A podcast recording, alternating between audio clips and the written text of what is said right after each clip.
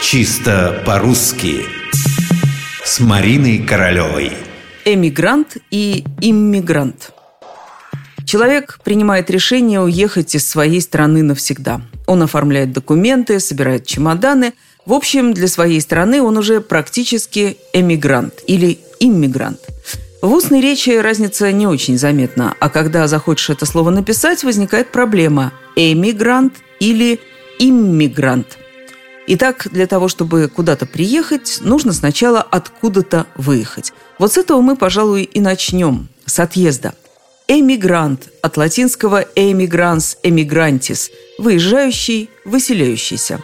Эмигрант – это тот, кто добровольно или вынужденно выезжает из своей страны в другую по тем или иным причинам. По отношению к своей стране этот выезжающий или выехавший человек – эмигрант. При этом неважно, куда именно он едет, летит, плывет или бежит. Однако название нашего отъезжающего немедленно меняется, как только он приехал туда, куда хотел.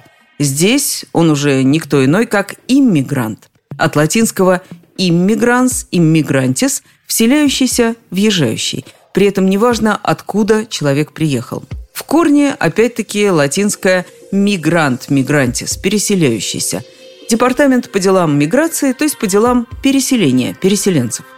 Вот такие превращения. Уезжаешь, ты для своей страны эмигрант. Приехал, для новой родины ты иммигрант.